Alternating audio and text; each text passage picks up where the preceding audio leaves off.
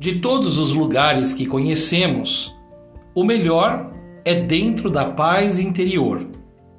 Tantos caminhos se cruzam, pessoas transitam por todos eles e nos convidam para caminharmos juntos como quem segue uma grande procissão. Levamos sementes para serem espalhadas pelo chão, sementes de esperança para que possamos restaurar os espaços vazios da própria história e colhermos confiança, coragem e verdade no que fazemos.